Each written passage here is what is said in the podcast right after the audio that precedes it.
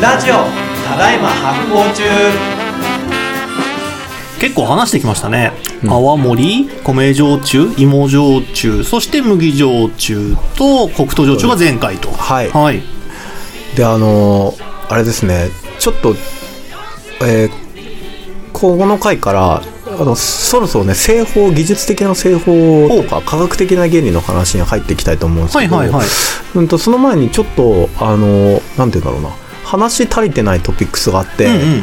あのアジアから、えっと、日本に多分渡ってきたんだけどそれはどうやってっていうのがうん。結構ポイントだなと思っていて、うん。でなんか正直僕もそれ知らなくてどなんかこうどのタイミングでどだどのような経路でアジアの焼酎の方法論が日本にもたらされたのかっていうのがもしなんかうその事実に近いものがあれば知りたいなと思うんですけど。はい。わっしーさん。いや、あのーさっきね、収録の合間に雑談して、この話をしたら早速拾っていただいて、いや聞きたいっしょ。ありがとうリスナーのみんなに聞きたいこれ。どどっからやってきたかっていう。ね、うん。あのー証拠はなかなかないんですよね。なぜかっていうと、間に海がある。うん。海っていうのは、ルートが無限にあるんですよね。はい、うん。で、その、例えば、あの、中国から日本に海で渡るルート考えたら、あの、朝鮮半島を回るルートっていうのも考えられるし、うんうんうん。あとは、あの、大きめの船だったら直接渡ることもできるし、あとは、あの、沖縄から島伝いに来るみたいなね、ルートもあって、まあ、いろいろ考えられてるんですけど、私が個人的に見つけた一つ、上流期のね、記述があって、うん。それが、あの、中国のある人が、こう、日本にあの、潜入取材をしたみたいな、日本一貫って面白い本があるんですよ。はい はいそれにね、なんかその日本人のこう暮らしぶりとか考え方とか食べ物とか、まあ、いろんな文化が書かれてる本なんですけど、そこになんかね、船乗りが蒸留機を使って、うんしあの、いざという時に、あの、塩水を水に変えていた。はいね。っていうのを見つけた。で、上流っていうのがどうやら日本と中国を行き来してる船乗りの間で行われていたっていうところを資料を見つけた。うーん。それ和光じゃないですか？そうなんですよ。そうそう。九州の和光。和光って歴史の教科書でなんとなくねはい覚えてます、はい覚えてます覚えてます。どういうイメージを持たれてますか？ええなんかまあ海賊海賊じゃないですかそれこそ。ね。そうですよね、一はい。般的なイメージとしては。ただね、なんか最近の研究だと、後半の和光、要は戦国時代ぐらいの和光って、うん。どうやら海賊ではなくて、うん。中国の密貿易商人が中心となって、そこになんかね、日本人とかいろんな国の人がこう加わってできていた集団だっていうふうに言われていて、しかもその中国の密貿易商人っていうのは、なんかがっつり日本に反定住みたいなことをしてうん。いたらしくて、はいはいはい。例えばあの、えー平久さんもルーツがある平戸のあたりとか、うん。うんあとはあの九州の南部の大隅半島とかに、その和光のボスみたいな中国の密貿易商人が暮らして、ね、なんなら子供を設けて、こうかなり根を下ろしていたって話があって、そういう人たちがその中国と日本を行き来することを記録した本に上流っていうのは出てきてるんだから、もうあの、普通に日本に上流期があって焼酎作られててもおかしくないなという想像ができる。ね、要は、まあ、海賊だと思われてた人が、もしかすると、焼酎とか蒸留技術を日本に伝えた可能性がある。うんちょっとそういう小話的な。まあ普通はいに商社だったってことですよね。商社そうですね、商社に近い。確かに商社ちなみに僕のだから実家がその、えっと和光の和光の住んでるエリアよ。ですね。うん。そうだから僕のルーツあの北畑とか、えー言われてるエリア呼ぶ子とか、うんうん。あとはあの僕の親族とかいっぱい住んで平戸っていうところがあるんだけど、うん長崎の。そこはなんか、結構なんかこう同じ人たちがずっと住んでいて、同じ系譜の人たちが和光の人たちが、そのエリアだよね。はあその人たちはじゃあ米焼酎飲んでもなんか意味あんのかな？それはちょっとわからないですね。うんね不思議な話ですね。うん。その蒸留機を持ってくみたいな話ありましたけど蒸留機って持ってけるサイズで存在してるんですか？じゃあこっから製法の話入っていくか。おおこれで製法の話、うん。さて、まず、えっと、一応、前提から片付けていきましょうか。はいまず、発酵のところから片付けてい,、こうかな。えっと、はいその、焼酎は、発酵と醸造、蒸留の2つのプロセスを経て作られるってところなんだけど、まず足早に発酵のところから片付けていきたいね。で、その後、その、あのどうやって蒸留するのって話をしていきたいんですけど、発酵に関して言うと結構日本酒と近いてか日本酒にかなり、日本酒のことが分かれば焼酎の発酵のことはほぼほぼ分かる、うんうんうん。でえっと基本的には米焼酎をあじゃあ米焼えっとえっと米焼酎じゃなくても米麹を作って、はい。もろみを作るのが多いですね。うんうん。で、えっと、米麹を使っ作って、で、それで、えっと、一回さっき言った甘酒を作っていったんですけど、これもうちょっと補足すると、えっと、厳密に言うと、あの、酵酵母がいっぱいいるから、甘酒ではないんだけれども、うん。まあ、要は、あの、えっと、お米を糖化させて、うん。えっと、すごいこう甘いジュースみたいな状態を作って、はいはいでそこの中こう注意深くあの酵母を増殖させていくっていう話で。なんだけど、この時は、この時に急いでアルコール作っちゃうと、品質が悪くなるから、へーうまく綺麗に発酵が進まなくなるので、あの、日本酒の酒母と一緒ですね。はいはいはいまずこの段階はなんか甘いジュースの中で、甘い甘酒の中で酵母を増やしていくっていうステップを踏む。これ日本酒と一緒。うん。で、そこに、次に、えっと、日本酒の場合だと米と麹をこうずっとドバドバ足していくんだけど、はいえー焼酎の場合は、えーえっと、芋なり、うん麦なり、米なり、黒糖なりっていう次の原料を足していって、はいで、発酵を進めてもろみを作る。うんうんうん。で日本酒断仕込みなん3段とかやるけど、焼酎はそれやんなくて、はいはい。基本的には、まあ、最近結構断仕込み複雑にするとこも出てきてんだけど、うんうん基本的には、まあ、もう一個原料、発酵させる原料を入れて、もろみを作ります。うんなるほどここまでが発酵です。で、その時は麹が働いて、糖化もしていってるけど、同時にもう酵母も増えてるから、アルコールも増えると。それが平行副発酵だよと。はい。だから最初のこ酵母によるあの増殖を準備しといてあの原料が入った時点で、うんあのスムーズに平行副発酵を起こすっていう、うんうん。そういうことをやっている、うん、確かに。めっちゃ日本酒。うん日本酒、うん。日本酒の理屈わかる、うんうん。で一個だけ違うことがあって麹菌の種類が違う。へー。でえっとえー日本酒作るときは普通の気麹菌というかスタンダード麹菌、うん。アスペルギルソーリって使うんだけど、えっと焼酎の場合はえっとねえー焼酎の場合はし白麹菌か黒麹菌っていう、うんうんえっとねクエン酸を作る南国の。もともとは土着の野生のカビを使う、うん。あ、麹もちょっと酸っぱくなるってうん話、三和種類さんでしましたね。そうそうだから酸っぱくなんだよね、うんうんでそれはあの中国のカビによく似ている、はいはい。だから、あの、で、えっと、もともとは、泡盛がおそらく源流で、うんうん泡盛は真真っ黒なうん土着のカビを使うんだけど、えっと、で、それを、えっと、品種改良して、はいその黒いカビが、えっと、黒くなくなる。うんうん。なんかあの、ホワイトタイガーみたいな。うん。なんか、そういう黒いはずなんだけど白いみたいな、同じ性質を持ってるけど白いみたいなのを系統選抜して、今度白麹菌っていうのあ、を、それを白まあある種人為的に作り出して、はいだから黒麹を母体にして、黒麹と一緒なんだけど白いみたいなやつはいを作っていくのが、今焼酎、本格焼酎にすごくよく使われている、メインで使われている菌です。うんうん。で、泡盛は白麹を使うことはなくて、元々の土着の黒カビを使っていることが多い。うんうんうんうん。で、えっと、黒麹、白麹を使って、まあ、クエン酸とか酸が出て、ちょっと酸っぱくなる。まあ酸が出るから雑菌から守られるって話だと思うんですけど、うん。それってなんで焼酎において大事なんですか？あの、えっと、これ結構本質に入ってくるんだけれども、えっと、暑いので腐りやすい。で、あとは、で、地域の話？うん、で、あとは、もう一個超大事なのは、ええっと、えーえー基本的に焼酎では、えーあれをやらん。や、えっと、山おろし木本をやらない。はい、はい、はい、はい。木本ってあれでしたよね。えーお米を潰して乳酸菌を出すみたいな仕組みでしたよね。そう。はい、はい、で、それをやらないんだよ。うんうんうん。やらない。あれ、えっと、その木本をやるにも寒い環境がいるから。はいはいはいはい。だからそれがあったかくてできないから、そっか。一番ダイレクトに酸っぱくできる。つまり、い木本も、山ハイも即上も全部ただ酸っぱくしたいっていう理由があるじゃん。そうだ。でそうです、その酸っぱくするのは他の菌から守るために。うんーんで、そのことによって酵母が安心して増えられるっていうステそうだそうだップやったじゃん。はいあれを九州でどうやるってなった時に、麹に作らせちゃえばっていう、シンギュラリティが訪れたのめっちゃ面白い。すごい。膝を打つ話。で乳酸菌で寒くて乳酸菌うまく働けない。乳酸菌の他に他の雑菌が働いちゃうから肝と結構危険、ん。で肝と山早く割と寒くないと安定してできない、うんうん。でもじゃあどうやって酸っぱくするってなった時にあの酸っぱくする麹菌がおるで。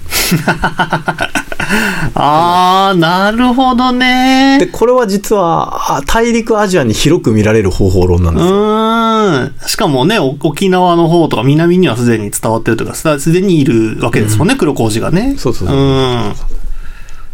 うん。なるほど。めっちゃ納得できる。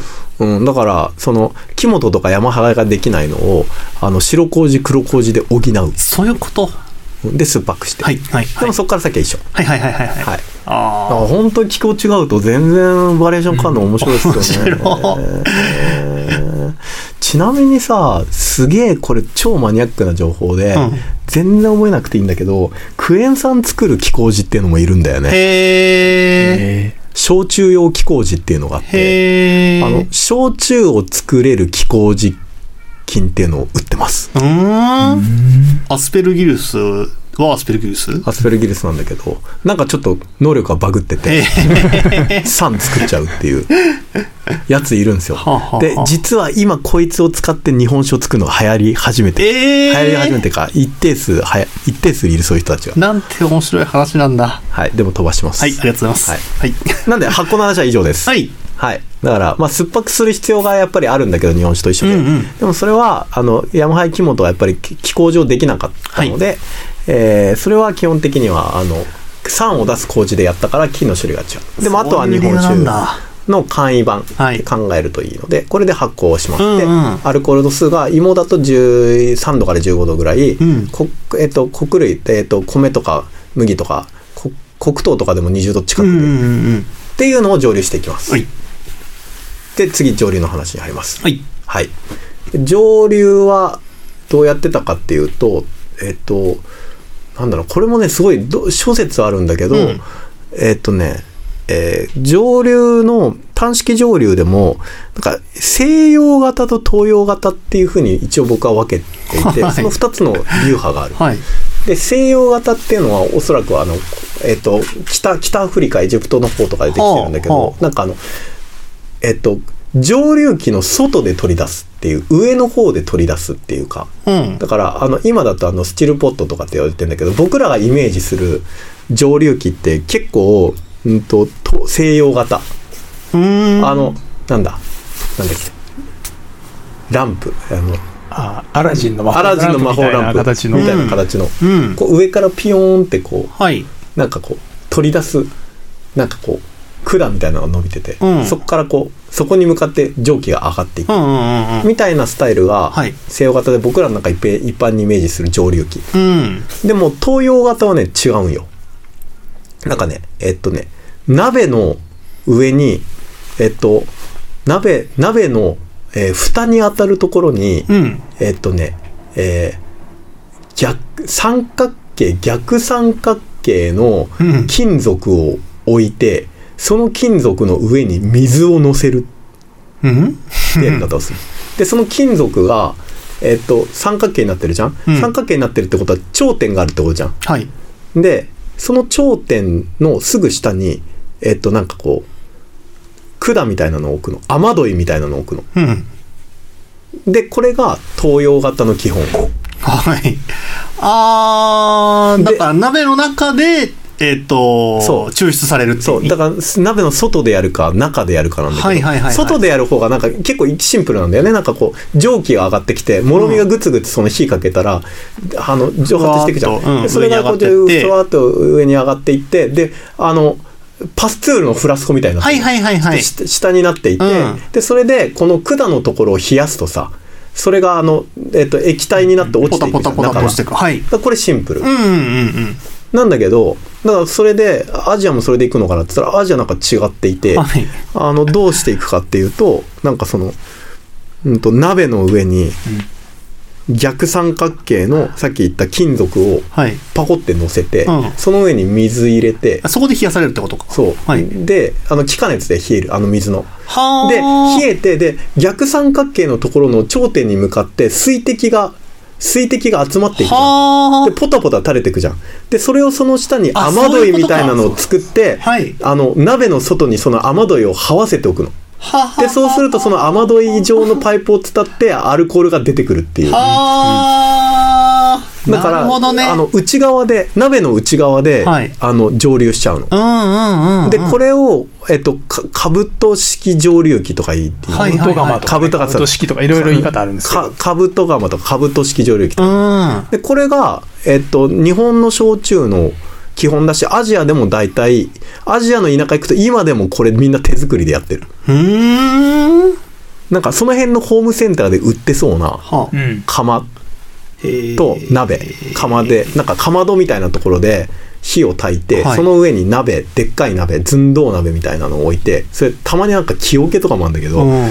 置いて、で、その上に逆三角形のやつをパコってかぶせて、へえ。で、その、えっ、と、か、か、か、鍋をくり抜いて、間をくり抜いて、そこに雨どいをこう、斜めに、斜め下にピッて這わせて、ポタポタ垂れたのをこう受ける問いみたいなはいはいはいはい。うんこのね、えっと、し雫できます、そうそうそう集まります、うんうんうんポタポタ垂れます、受け取って、一箇所に流す。そうそうそううんうん。それをその外にこう誘導するはいはい問いみたいのがあって、外でこうポタポタ中で受けるパターンと外で受けるパターン、そうへえ。で、スチルポットはさ、結構さ、ちゃんとした成形、あの、鋳物の成形技術がいるのわかあ、るそうそうそうそう。複雑じゃん、形。うんうん。あの、で、一見シンプルなんだけど、作ろうと思うとまあまあむずいんだよ。いや、僕そのイメージがあったから、なんで昔からその上流ができたのかとか、うん。うん。え、あの、アジアのいろんなとこでやってるの見たみたいな話って、うん。え、個人でそんなものを作ったり、こう、と特にもっと歴史がうん。古い時にやってたなんてどうしてたのって思ったら、あれ、金属の成形技術いるよね。うん。なんだけど、兜式蒸留機自分でもいける気しない、うん。まあね、そのちょっと出すところとかどうするのとかあるけど。でもちょっと手先器用だったらいけるよね。うん。で、出すさ、その雨どいの管とかさ、竹とかでやってるからね。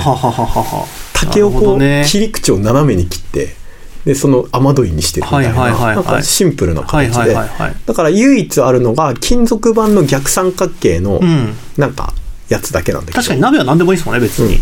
で、それ、それを鍋にかぶせさえすればいいんで、うん。はそれだけっていう。はーん。これがね、アジア中どこ行ってもあるんよ。で、みんななんか手作りで作ってるんよ。いや、よく考えたな、最初の人でも、それ。うんで僕すごいびっくりしたのが、でっかい、えっと、石のかまどに、はい。えっと、この、えっと、カブトガマ式の鍋を2連で、はい。2連で2つ並べておいて、ミラーリングさせてはあ、簡易連続蒸留機を手作りしてるお母さんがいるっていう。2台並べて、はいはい。それを連結するとさ、うん。なんか、あの、ぐるぐる回すことができるの分かりますか？その、だから、ポタポタポタって垂れたやつがまた鍋の中に入りそれがまた蒸留して、みたいな感じで、うん。連続蒸留ができる。かエッシャーの騙し絵みたいな感じそうそうそうそうそう。いう、なんか、相互ミラーリングカブトガマ蒸留機で、連続蒸留をしてホワイトリカーみたいに、アルコール度数つく、高い焼酎を作る、えーそれを全部手作りで作るお母さんに、ハニ族のお母さんに僕は遭遇したことがあります。はー手先器用やな面白いうん。っていう風な感じなんで、なんか手作りでできるんですうすうると。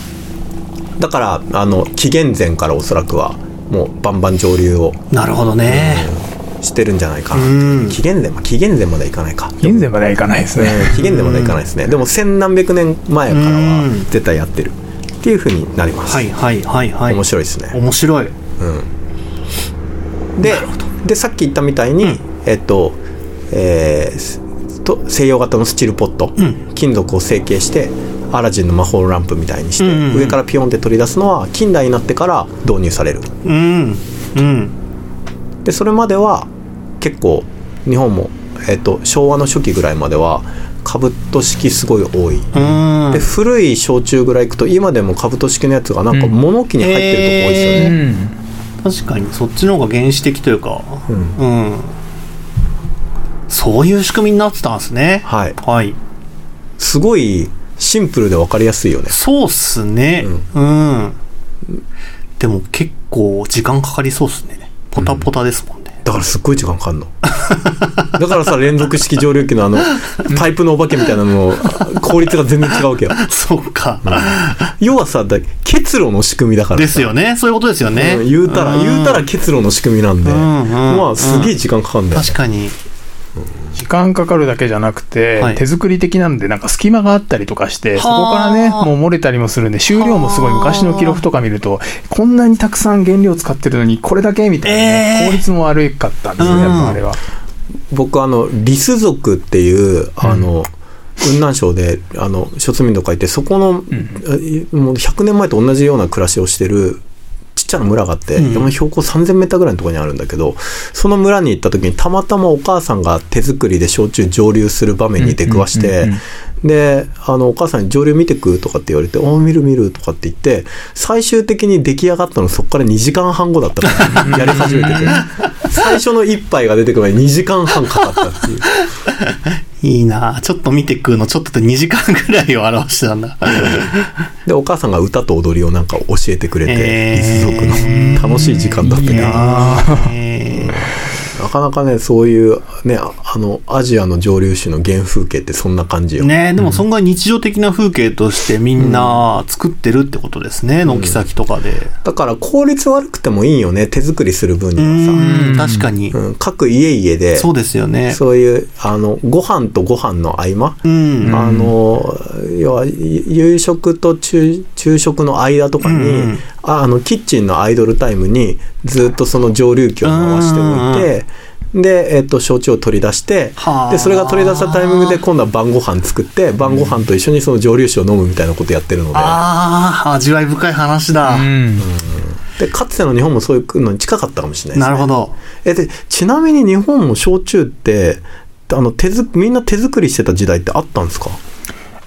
あの日本酒会であの自家醸造の話って出ましたっけ、いやしてない。してない、ん。あのほらえっ、とお酒に関するね法律酒税法、はい。ね、昔はちょっと名前が違う時とかもあったんですけどえっ、と明治時代にそのお酒から取った税金を使って日本がこう富国強兵で強くなろうみたいなね、ムーブメントがあったっていう話は出たかと思うんですけど、その一環として民間のあのー自家醸造を禁止することになったんですね。うんうん。その時もに実は、そのどぶろく醸造酒だけじゃなくて、うん。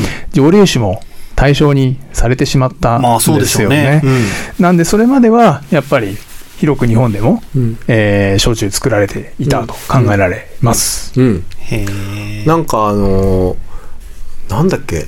えっと僕なんかのじゃあ本当かどうかわかんないんだけど一回九州でね隠語の話を聞いたことがあって、焼酎手作り焼酎のことを山猫と呼ぶっていううーん。お話を聞いたことがあります。本当かどうか知らんけど。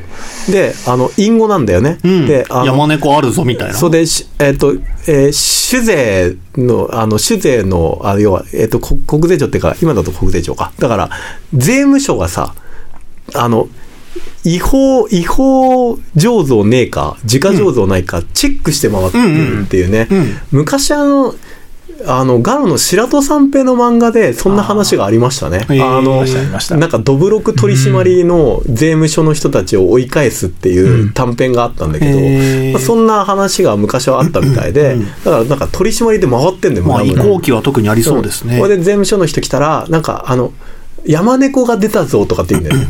ああ、ん？それは、と取り締まってる人のことを山猫って呼んでるってこと？あで村人の人たちが山猫が出たぞって言うと、それはつまり、えっ、と、あの、税務署が来たから、あそういうことですね。酒を隠せ。はいはいはいはい。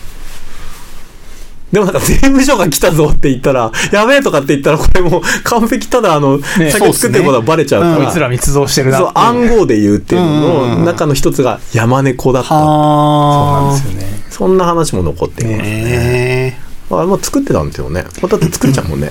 あれ、あの、ほら、えっ、と、一応その明治の、あちょっと、いいのかな、話し続けて。いいんじゃないですか。あの、明治の、えーと終わりぐらいに、えー自家醸造禁止されたんですけど、うんその後は、なんかね、密造酒が結構、その後もずっと作られていたっていうのが、こう、民族学とかの記録とか見ると結構あるんですよね。今の山猫も、長崎県の対馬っていう場所の話で私も見たことがあって、まあ、対馬はね、今、山猫、天然記念物は山猫いますよね。で、で、対馬だからさ、山猫って呼ばれたんじゃないかって話もあったりして、すごくそういう話面白いなってそうですね。その通りですね。僕は対馬のお母さんからその話聞いたんですけれども、ーうんあの、で、あの、僕ね、その、離島おじさんじゃん？たくさんあるおじさん称号のうちの一つ。うん離島に行きまくるおじさんなんだけど、あの、離島行って昔話聞くとすっごい面白くて、うんあの、定期便が、本州からの定期便がめったに来ないっていう。うんうんうん。1ヶ月に1本とか、はいはいはい。2か3ヶ月に1本とかさ、そういう離島って結構あんのよ。うんうんだなかなか、あの、外界とのアクセスがすごく悪いっていう。うん。で、そうなると、どうなるかっていうと、税務署が行きにくいんだよね、チェックしに。ああ、確かに。そう。それは面白いですようね。ん。なかなか税務署がチェックできないから、実質法律はワークしてるんだけど、あの、密造がしやすい状態になっちゃってるっていうと,、ころがあるので、そういうところでは焼酎を結構、ずっとね、あの、長らく、それこそ昭和の中期ぐらいまで作ってたとこあんねん。へえ。どことは言わないけど。うんうん。どことは言わない。っていうのがね、あったから、やっぱり手作りの文化なんだよね、焼酎って。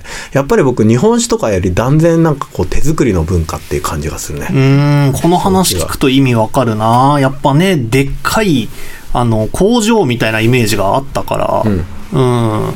でもアジアでされてる上流期の話も、日本でも、あの、皆さん個人でされてた時代があったって話って、これまでの話聞いてくると、なんかわかるななんか焼酎ってさ、作ろうと思えばでっかい壺と、うん。さっき言った手作りのカブトガマ蒸留機が作れれば、それで作れちゃうんよ。うんうんうんだからキッチンで麹作っというん。て、うん。えっと、それを仮面の中詰めて、うんもろみにして、うん。で、それを鍋にかけて蒸留して、あの、結露させて、それを取り出せはいば焼酎になるので、うんうんうんだから実は日本酒よりも、ある種手作りには向いてる。うんうんうんうんいや、だからみんな作ろうって話じゃないよ、当然。そうですね。うん。